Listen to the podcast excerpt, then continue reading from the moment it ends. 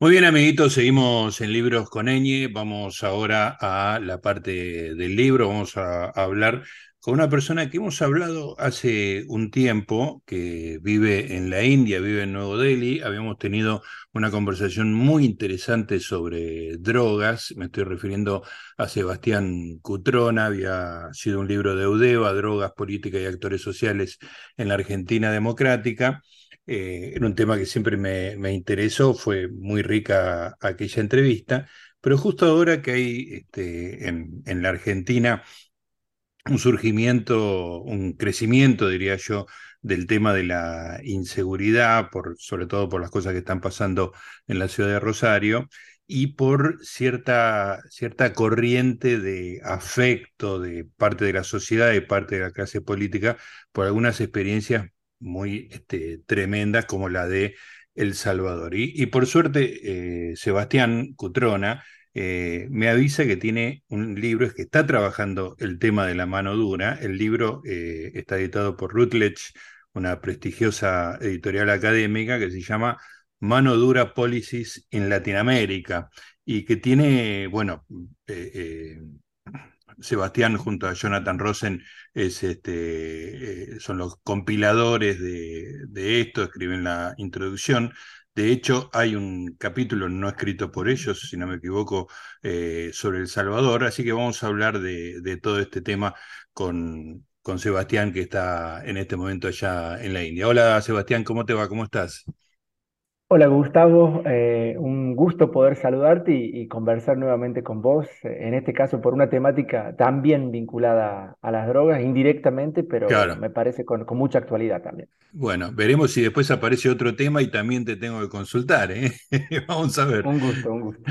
Bueno, eh, vamos de, de lo general a lo particular. A mí me interesa mucho la, la experiencia de Bukele en, en El Salvador. Quiero decir que me, me interesa mucho negativamente, me preocupa la, la adhesión que tiene en algunos lugares de la sociedad argentina, pero vamos del mayor a menor, digamos, ¿no? Porque ustedes tienen un planteo general sobre la mano dura, con la forma de reprimir el, el delito, y Latinoamérica. ¿Por qué no más es un, panorama sobre eso? Bien, nosotros, Gustavo, lo que hicimos fue compilar y juntar a muchos académicos reconocidos de América Latina y muchos de ellos también viviendo hoy en Estados Unidos para que pudieran brindar su apreciación sobre lo que son sus campos de especialidad. Tenemos eh, autores escribiendo sobre Argentina, autores escribiendo sobre El Salvador, Brasil, México, en la región. Y en términos generales, eh, si uno tuviera que encontrar un, argumento eh, transversal a cada uno de los capítulos, ¿no? Y los análisis que llevan adelante eh, los autores de, este libro compilado, es que las políticas de, mano dura en la región eh, de América Latina, que comenzaron fundamentalmente a partir de los 80, eh, primero en los países andinos, pero después también trasladándose hacia Centroamérica y hoy por hoy también con manifestaciones en, en, otros lugares de la región como Ecuador y Brasil, han tenido un efecto muy limitado sobre los índices de, de seguridad. Ajá. Para decirlo de manera concreta, no han logrado resolver muchos de los problemas de seguridad que enfrentan la región. No solo ello, Gustavo, no solo no han podido eh, tener un impacto favorable sobre gran parte de los indicadores de seguridad, sino que han tenido efectos contraproducentes. En muchas ocasiones estas políticas de mano dura han acelerado la violencia en los países en donde se han aplicado y han tenido efectos contundentes sobre las instituciones democráticas. Es decir, eh, no solo no hemos podido eh, solucionar muchos de los inconvenientes vinculados a la seguridad y al crimen organizado en América Latina, sino que también estamos pagando con las instituciones democráticas la aplicación de muchas de estas políticas que hoy por hoy se reconocen como políticas de mano dura. Sebastián, eh, bueno, esto está demostrado estadísticamente, me imagino, tasa de homicidios, tasa de cosas que se puedan medir y contar y, y hacer una evaluación con el tiempo. Así es, nosotros eh, hemos desarrollado en cada uno de, de, los capítulos no solamente los impactos a nivel local, es decir, cómo ha, eh, eh, ha, ha impactado la política de seguridad de mano dura en los índices de delito y en los homicidios en general, sino también cómo ha impactado a nivel regional. Porque hay algo que también tenemos que, que entender, en este caso ya como latinoamericanos y no solo como argentinos. Las políticas que se han desarrollado en cada uno de los países han tenido consecuencias no deseadas en los países limítrofes o en otras Ajá. naciones de la región. Lo que nosotros hemos entendido como la guerra contra las drogas en Colombia o en países del sector andino ha tenido una incidencia directa en lo que hoy está sucediendo en México. Lo que sucede en México es, de manera directa o indirecta, también un resultado, en parte, de muchas de las políticas desarrolladas en la década de los 90 en Colombia. Lo mismo podríamos decir, Gustavo, con respecto a Centroamérica. Nadie puede ignorar el rol fundamental que tuvieron, por ejemplo, las políticas de mano dura o la guerra contra las drogas de Felipe Calderón a partir del año 2006 en países como Honduras, Guatemala y El Salvador. Es decir, uno no puede también desentenderse de las diferentes tendencias regionales que se han venido dando como consecuencia de las políticas de mano dura. Y me animaría a decir, también para concluir con esta idea, Gustavo, de que muchos de los problemas que hoy nosotros estamos viviendo en países como Argentina y Uruguay tienen una correlación directa con las políticas que se han venido aplicando en otros países de la región. Bueno, después te voy a preguntar por, por cuáles son los mecanismos que hacen que, que, que primero no tengan efecto y segundo tengan efectos negativos incluso sobre países limítrofes. Pero primero, algo casi te diría metodológico, porque me parece que debe ser una dificultad el objeto de definir el objeto de estudio, o sea, cómo determinás que una política es de mano dura y cuándo no, digamos, ¿no? Imagino que debe haber un espectro en el cual tenés que poner un, un límite o quizás no, quizás sean diferenciaciones muy claras. Bueno, esa es una muy buena pregunta sobre la cual hasta el momento no ha existido un gran consenso. Nosotros en nuestro trabajo lo que hemos hecho es revisar gran parte de la literatura en América Latina y 30 de las publicaciones principales de los académicos líderes de la región dan cuenta de que hay tres dimensiones concretas para poder entender la mano dura. La primera tiene que ver con aumento de las penas. Y por un aumento o penas más duras, uno no solamente entiende la creación de nuevas figuras o delitos, como por ejemplo el de portar un tatuaje, un delito que Ajá. se ha reconocido en países como, como Ecuador a partir del año 2003. Co- Perdón, Eh, ¿podés, podés eh, detenerte un poco en eso? ¿Cómo sería eso? perdón, ¿Algún, una Salvador, creo figura que particular dentro del tatuaje, digamos? Claro, digamos, a partir del año 2003, eh, en, en- en El Salvador, eh, se lanza lo que se llama, digamos, concretamente la política de mano dura. Aquí ya no se trata de una interpretación académica o popular, sino un nombre concreto de la política impulsada por Francisco Froles, ¿no? De- del partido Arena de, de El Salvador. Esa política se denominaba mano dura y establecía, entre otras cosas, una famosa ley de maras, eh, antimaras del del país que las personas que tuvieran rasgos concretos vinculados a las maras, como por ejemplo los tatuajes, o en el espacio público realizaran intervenciones vinculadas a las, a las maras, podrían ser automáticamente privadas de su libertad. Esa Ajá. una política concreta. Nosotros muchas veces pensamos que lo que sucede hoy por hoy con Bukele es una novedad. No, esto comenzó después de, de la guerra civil en el, en, en El Salvador de, del año 1992, ¿no? Con, con la firma de, de los acuerdos de paz. Y, y, ha venido desarrollándose por partidos de, derecha, como la Arena, como también del FMLN, ¿no? Mauricio Funes, eh, eh, Salvador Sánchez Serén, han sido políticas que han políticos que han implementado iniciativas de estas ujú. características. Pero para volver a, Volvamos a a la a pregunta anterior, la definición de, de mano dura, que en este caso es este, a confesión de parte, digamos, ¿no? un incremento de penas que no solamente tiene que ver con mayores años o sentencias por, por digamos, por o privación eh, por un periodo más prolongado, eh, sino también tiene que ver con una ampliación de los delitos, ¿no? Reconocimiento de nuevas figuras, como comentaba recién en el caso de Sí. tatuajes, por ejemplo, ¿no? Eh, entonces, eh, hay, hay una, una, visión bastante objetiva que tiene que ver con eh, el aumento de las penas Eh, una segunda dimensión sobre las cuales coinciden gran parte de los académicos en la región tiene que ver con el involucramiento directo de las Fuerzas Armadas en asuntos de seguridad interior. Y una tercera dimensión sobre la cual no existe tanto consenso, pero que muchos académicos le otorgan una gran relevancia, está vinculada con eh, lo que nosotros conocemos como penas no legales, es decir, eh, eh, la posibilidad de detener, digamos, sin un fundamento de la ley a, no sé, grupos de jóvenes y privarlos de su libertad, violencia policial, todo lo que no está enmarcado dentro de un determinado eh, cuadro jurídico pueden ser también entendidas como políticas de mano dura, ¿no? Y por supuesto, vinculado a este punto, eh, la ausencia del debido proceso, ¿no? A una persona al ser detenida sin una figura legal que la reconozca como un delito, está siendo también privada, ¿no? Del debido proceso. Son esas tres dimensiones Em, han sido normalmente reconocidas por la literatura como lo que hoy por hoy podemos entender como mano dura. Otros factores de menor importancia hacen referencia a, la violencia policial, al encarcelamiento masivo, pero entiendo que más que medidas concretas de mano dura, muchas veces estamos hablando ya prácticamente de consecuencias.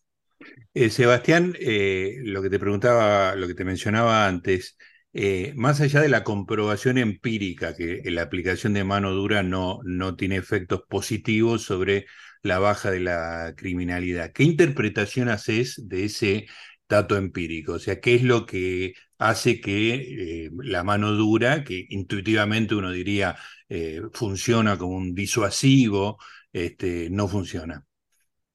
Bueno, eh, uno de los grandes problemas de estas políticas de, mano dura es que no se han desarrollado de manera complementaria a otras iniciativas que tiendan a atacar los problemas eh, fundamentales que ocasionan la inseguridad, ¿no? Y, uno de los impactos indirectos o, consecuencias no deseadas a las cuales eh, eh, quizás hacer referencia, Gustavo, tiene que ver con la fragmentación del crimen organizado. ¿no? Mm. Eh, hemos ido pasando de organizaciones verticales con las identificaciones de líderes concretos a estructuras mucho más horizontales con una competencia interna. Lo voy a poner de manera muy ilustrativa en un ejemplo. ¿no? Eh, en la década de los 90, el presidente colombiano ah, Gaviria luchaba contra dos organizaciones criminales fundamentales, ¿no? el cártel de Medellín y el cártel de Cali. Después de la muerte de Pablo Escobar en el año 93 y después eh, de haber sido apresados los hermanos Orejuela del cártel de Cali, el gobierno colombiano ya no se enfrentaba a dos organizaciones criminales, sino a una fragmentación de muchos grupos más pequeños, pero que tienen una puja fundamental por el control de ese vacío territorial que dejaron esas dos grandes organizaciones criminales. Esa fragmentación territorial de los grupos criminales conlleva directamente una mayor puja por el control del espacio físico. Y eso se ve traducido directamente en un aumento de los niveles de violencia. Entonces, lo que en algún momento fueron dos grandes organizaciones criminales en Colombia, después pasaron a ser más de 10, 15 o 20 organizaciones criminales. Algo similar sucedió en México. En la década de los 80, de los 80 eh, todos reconocíamos ¿no? el cártel de Guadalajara, eh, dirigido en aquel momento por Miguel Ángel Félix Gallardo. Después de los 80 y producto de la guerra contra las drogas, hoy por hoy la Fiscalía de México dio a conocer que existen más de 100 cárteles. Esos 100 cárteles no tienen iniciativas cooperativas. Esos 100 cárteles están luchando en un mercado muy fragmentado por el territorio para poder controlar los flujos de las drogas y el dinero aparejado a ese negocio. Entonces, esa fragmentación criminal y la mayor puja por el control territorial normalmente traen aparejado altos índices de violencia. Para ponerlo en manera concreta, ya han dejado de lidiar con un número reducido de organizaciones criminales, sino con un gran número de pequeñas bandas que lamentablemente en el mayor de, de, las, de las referencias en América Latina han provocado mayores índices de inseguridad.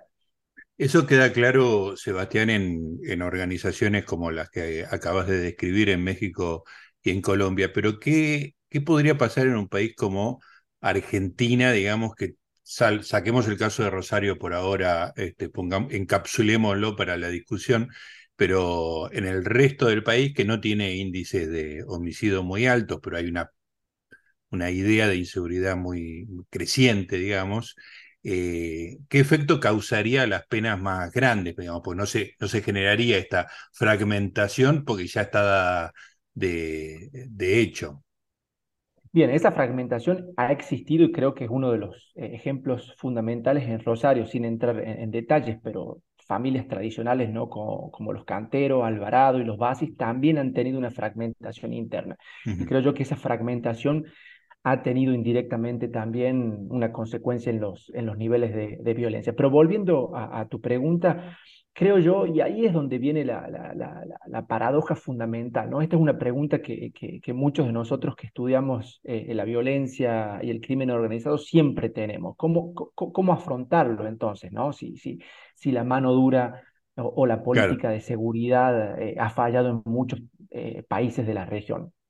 Y paradójicamente, Gustavo, Creo que las, los problemas principales de, de, inseguridad no van a ser resueltos por políticas netamente de seguridad.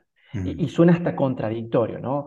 Pero creo yo que los factores que han sido comprobados de tener una, una incidencia directa en el largo plazo sobre el crimen y, el, y, y, las organizaciones criminales tienen muy poco que ver con lo que un país puede hacer o no en materia de seguridad. Tiene mucho más que ver con la organización del mercado laboral, eh, la recomposición del tejido social, tiene que ver con mejorar nuestros índices educativos, eh, tiene que ver con eh, luchar contra la precarización, la recomposición de los contextos de socialización, espacios como los barrios, el deporte, también tienen una incidencia sobre, sobre el fenómeno de la inseguridad. El gran problema, Gustavo, y aquí creo que está el quid de la cuestión, es que la dinámica electoral no permite claro. tener ese tipo de discusiones. Yo no me imagino a ninguno de los candidatos que hoy compiten por la presidencia en la Argentina hablándole a una audiencia preocupada por la inseguridad acerca de escuelas, acerca de la formalización de la economía y otros factores que sí van a tener una incidencia directa en los próximos 5 o 10 años. Uh -huh. eh, para decirlo de manera concreta, no van a cortar cintas ni tener fotografías muy eh, impactantes para la población. Entonces, ahí es donde la dinámica electoral, lamentablemente, y la vorágine de la problemática de la inseguridad termina por barrer muchas de las propuestas que reconocemos como efectivas para afrontar el problema de la inseguridad y recaer en las soluciones simplistas, en la creación de panaceas que no existen en materia de seguridad y en entender que solo vamos a poder afrontar la inseguridad con políticas en esa materia. Y ese creo que es uno de los problemas fundamentales que al menos Argentina tiene que reconocer en este momento, porque la experiencia internacional nos ha dado, a diferencia de países como Colombia y México, la posibilidad de poder aprender de la historia. Eh, Sebastián, si, si puedes hacerme un análisis sobre la experiencia que tuvo Argentina en términos de endurecimiento de leyes, que fue la irrupción del caso Bloomberg, ¿no? El, papá de este chico secuestrado y asesinado, una presión popular y mediática muy fuerte y, y, una serie de leyes que agravaban las penas. ¿Qué, análisis haces de eso y qué consecuencias tuvo la, la aplicación de las leyes Bloomberg? Bueno, fíjate, eh, Gustavo, qué interesante, ¿no? Cómo eh, la problemática de inseguridad no reconoce de ideologías ni de partidos políticos, ¿no? Estamos hablando de un gobierno autorreconocido como progresista e incluso de centro izquierda que avanzó en políticas de corte netamente punitivo para resolver el problema de la inseguridad, ¿no? Eh, no se trató del gobierno de Cambiemos, no se trató de alguna otra manifestación política, sino de un gobierno que se autorreconocía como progresista y de centro izquierda. Y, creo que ese es un punto fundamental en tener en cuenta. Perdemos o tenemos que perder de vista, en este caso, también las ideologías, tenemos que perder de vista los partidos políticos, porque frente a una dinámica de inseguridad tan relevante para la población, eh, este tipo de factores pierden un poco de, importancia. Creo yo que muchas de las políticas de seguridad efectivamente no han tenido un impacto directo sobre la problemática de la inseguridad. ¿no? Eh, creo que eh, nosotros como argentinos también tenemos que reconocer que más allá de lo que pasa en Rosario, que, uno no puede dejar de, prestar atención y creo que es una fuerte alarma para lo que podría llegar a suceder en el país en el futuro, todavía el país no cuenta con índices de delito llamativos en, términos regionales. ¿no? Nuestros índices de homicidio están muy por debajo de la media regional eh, y si bien los robos y, otro tipo de delitos han crecido, eh, Argentina continúa siendo un país bastante seguro. ¿no? Y con esto eh, uno no quiere herir susceptibilidades. a, una familia que le ha tocado perder a alguien en Rosario, lógicamente va a entender este tipo de declaraciones como, como irresponsables. Creo yo que eh, ahí es donde eh, la estadística nos ayuda a entender la problemática. Seguimos siendo, al menos en indicadores fundamentales, todavía un país relativamente seguro, sin tener en cuenta lo de Rosario. Pero volviendo a, a tu pregunta, Gustavo, creo yo que este tipo de políticas u otras políticas paralelas también impulsadas como el kirchnerismo, ¿no? como la instalación de radares y el involucramiento de las Fuerzas Armadas para eh, asuntos de seguridad o narcotráfico en las fronteras nacionales, el endurecimiento de penas con las, con, con las leyes Bloomberg, no han logrado impactar de manera directa en los índices de delito en el país. Eh, hay evidencia en muchos países eh, de la región y a nivel internacional que sugieren claramente que el incremento de penas normalmente no tiene un efecto directo sobre los índices de delito de un país. Entonces creo que Argentina no ha sido una excepción. Ni las leyes Bloomberg, creo yo, ni el operativo Escudo Norte, que, permitió a las Fuerzas Armadas también participar en asuntos de seguridad doméstica, han tenido eh, efectos directos sobre los, los, índices de delito. Donde no hemos prestado atención todavía y que, y que eh, son los factores que generalmente eh, generan un terreno llano para el avance de organizaciones criminales, eh, tiene que ver con nuestras instituciones, tiene que ver con, nuestra justicia, eh, tiene que ver con la rendición de cuentas, factores que todavía no han sido parte de nuestra agenda política, al menos a nivel nacional. Decías que otra de las consecuencias que tiene la aplicación de manos duras es una especie de, no usaste esta palabra, pero la uso yo, derrame hacia países limítrofes. Un poco me imagino que eso deriva de la fragmentación que vos mencionabas de algunos grupos poderosos, pero ¿cuál es tu explicación? Bueno, la fragmentación es al interior de los países y en la región también, ¿no? Eh, si uno vuelve en el tiempo e intenta pensar organizaciones criminales en la década de los 80, yo no sé si eh, nos no, necesitaríamos más de una mano para recordar qué organizaciones criminales existieron en ese momento. Muchas de las políticas, lamentablemente, que impulsaron gobiernos eh, eh, eh, democráticos en Colombia y en México, hicieron que el crimen organizado se fragmentara no solamente al interior, sino a nivel regional. Entonces, en la década de, los 80, por citar un ejemplo, Gustavo, Perú producía cerca del 65% de la coca necesaria para la cocaína, ¿no? Eh, después seguía Bolivia y después eh, seguía Perú en ese ranking negativo en la década de los 80. Bueno, las políticas de mano dura en Perú hicieron que en la década de los 90 Colombia se transformara en el primer productor mundial, no solamente de cocaína, sino también de coca. ¿Por qué? Porque las políticas de mano dura en Perú trasladaron la producción hacia países como Colombia.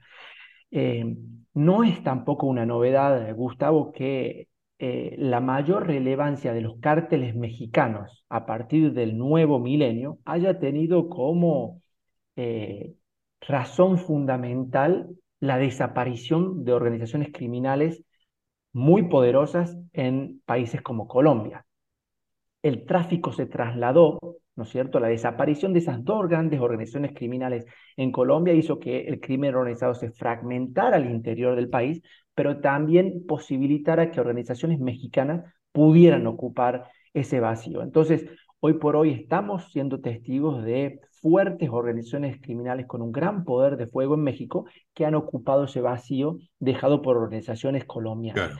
Y me animaría a decir, Gustavo, que hasta cierto punto lo que hoy estamos observando en Argentina y Brasil también tiene como correlato directo las políticas de mano dura en otros países de la región. No es una coincidencia que nuevos puertos o nuevos puntos de salida de la cocaína se encuentren en países que históricamente no jugaron un rol fundamental en la economía política de las drogas. Ese nuevo rol es un producto directo de las políticas de seguridad desarrolladas en otros países. Entonces, uno no puede entender únicamente el fenómeno del crimen organizado con una óptica nacional, sino también entender cuál pueden llegar a ser las consecuencias a partir de lo que pueda suceder en otros países. Sebastián, eh, me gustaría, bueno, en, estos días hubo una circulación de videos este, relacionados, videos muy espectaculares relacionados con las cosas que hizo Bukele en El Salvador. Ya mencionaste hace un ratito los antecedentes, pero me gustaría que cuentes un poco qué es lo que está haciendo, qué son las maras, pues, por empezar, ya medio lo mencionaste, y qué es lo que está haciendo eh, Bukele, qué tipo de, de políticas está llevando a cabo. Bueno, las maras son organizaciones criminales que, para empezar, no están involucradas en el narcotráfico, ¿no? Ese es un punto fundamental. La principal fuente de ingreso de las maras hoy por hoy es la extorsión. Tenemos que entender eso para poder diferenciarlos de otro tipo de organizaciones criminales como los cárteles mexicanos. Muy poco que ver con ese tipo de organización. las maras están involucradas en la extorsión, esa es su fuente principal de, ingresos, y si bien participan en lo que reconocemos como narcomenudeo, es decir, la distribución eh, eh, micro de drogas en, muchos países de Centroamérica, su rol en, materia de narcotráfico es muy limitado. Hoy por hoy existen dos grandes maras, la M13 y el Barrio 18, son las dos organizaciones principales que operan en los tres países centroamericanos, en El Salvador, en Honduras y Guatemala. Tienen presencia en los tres países. Esas organizaciones nacieron en gran medida en Estados Unidos. ¿No? La guerra civil en países centroamericanos, especialmente en El Salvador, hizo que muchas familias se trasladaran a Estados Unidos y en ese, en ese contexto la identificación y la afinidad entre esos grupos eh, minoritarios en regiones como, o, estados como Los Ángeles hicieron que aparecieran las maras, que después políticas como eh, la deportación masiva en Estados Unidos eh, lograron que se volvieran a radicar en Centroamérica. Lo que Bukele eh, uno observa, está intentando desarrollar, reitero, no se trata de una política eh, nueva eh, en el país, más allá de lo grandilocuente que pueda resultar cada una de sus iniciativas, desde la recuperación de la democracia, o para ponerlo de manera más, más concreta, ¿no? al final de la guerra civil en 1992, cada uno de los gobiernos democráticos tanto de la Arena, un gobierno de derecha, un partido político de derecha, o del FMLN, han desarrollado políticas de mano dura. Quizá la mayor diferencia ah, ha estado vinculada a la variante o la variable institucional. Em, la llegada de Bukele ha puesto en jaque muchas de las instituciones democráticas del país. Entonces, si bien uno podría interpretar, al menos en materia eh, rigurosamente estadística, el modelo de Bukele como exitoso, eh, la segunda pregunta que muchos de nosotros, o al menos la, dirigencia política que, que, en Bukele un ejemplo a seguir, no se ha desarrollado, la pregunta es a qué costo, ¿no? Eh, hoy por hoy Bukele controla la, Asamblea Legislativa del país, ha removido a cinco magistrados de la Sala Constitucional eh, y los nuevos magistrados lo han habilitado ¿no? a una nueva, a una reelección, a pesar de que la Constitución de Salvador lo, prohíbe. Ha estado eh, persiguiendo periodistas, una reforma penal prevé castigos ¿no? para tener en cuenta hasta 15 años de prisión para aquellos que discutan temas vinculados con las malas. Es decir, a la violación sistemática de derechos humanos de muchos de los jóvenes del país, eh, que no están en muchas ocasiones vinculados a las maras, también eh, uno tendría que sumarle estos, estas, eh, efectos negativos sobre la democracia. Lógicamente, uno no puede dejar de desconocer su impacto favorable sobre las pandillas. ¿no? Hoy por hoy, esas dos organizaciones criminales en gran medida están detrás de las rejas pero creo yo que el análisis directo de tratar de vincular la política de mano dura con eh, los índices de delito no puede ser certera si no contemplamos dos factores fundamentales que si querés los podemos discutir. Uno es el pacto que ha tenido con las maras. Hay un pacto silencioso, no admitido por el gobierno, pero que está íntimamente ligado con una caída de los, de los índices de homicidio y el otro es la cifra de desaparecidos en el país, que lamentablemente no está contemplado mm, en, los, índices. en los índices de violencia. Y, explícame un poco lo del pacto, Sebastián, por favor. Bueno, eh, em, reitero, eh, los índices de violencia han caído de manera estrepitosa, ¿no? Eh, en el año 2015 El Salvador era el país más violento del mundo, con 103 homicidios cada 100.000 habitantes, y hoy por hoy está por debajo de los 10 homicidios cada, cada 10.000 habitantes. Entonces, en materia de indicadores, uno no puede al menos ser crítico con respecto a, esas cifras. La pregunta que tenemos que hacernos es si ha sido la mano dura contra las pandillas eh, la razón fundamental de ese descenso. Y todo parece indicar, eh, Gustavo, que a pesar de las políticas represivas que ha llevado adelante en El Salvador, hay un pacto que ha llevado adelante principalmente con la Mara M13, que ha tenido una incidencia directa sobre los índices de delito. ¿De qué se trata ese pacto y cómo podemos tener información acerca de ese pacto eh, que, nos aleja de, una versión simplemente periodística? ¿no? Em, en septiembre del año 2020, Gustavo, hace ya casi tres años, un reporte de El Faro, ¿no? uno de los únicos medios periodísticos que no ha sido cooptado todavía por el, por el gobierno nacional, corroboró que Bukele había llevado adelante una negociación directa y secreta con la Mara MS-13 para reducir los niveles de, de violencia. Hay grabaciones disponibles en donde, por ejemplo, Carlos Marroquín, que es el director de reconstrucción del tejido social en el país, da cuenta de una conversación con algunos de los líderes de las maras. Hasta ahí creo que la fuente periodística al menos basta para poder atribuirle ese descenso de los homicidios a el pacto con las maras.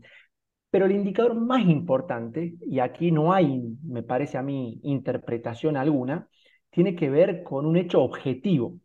En marzo del año 2022, casi 90 personas fueron asesinadas por las maras en tan solo 48 horas. Ese suceso que fue completamente extraordinario a los índices de violencia que experimentaba Salvador, El Salvador por aquellos años, está directamente vinculado con un intento de la Mara por intentar renegociar los puntos principales de ese acuerdo. La decisión del gobierno nacional de no establecer nuevas reglas de juego provocó que las maras nuevamente incrementaran los niveles de violencia y eso se vio traducido en altos índices de homicidio en el país. Entonces, creo que las dos preguntas son importantes para la región. La primera es, ¿cuál efectiva fue la política de Salvador eh, en materia de seguridad y ahí creo que las críticas eh, son o deberían ser reducidas, pero la segunda es más importante. ¿Con qué medidas el gobierno de El Salvador disminuyó o logró disminuir los índices de violencia? Y ahí creo yo que la respuesta es muy concreta. No se trata de mano dura, al menos con las cúpulas de estas organizaciones criminales, sino de un pacto.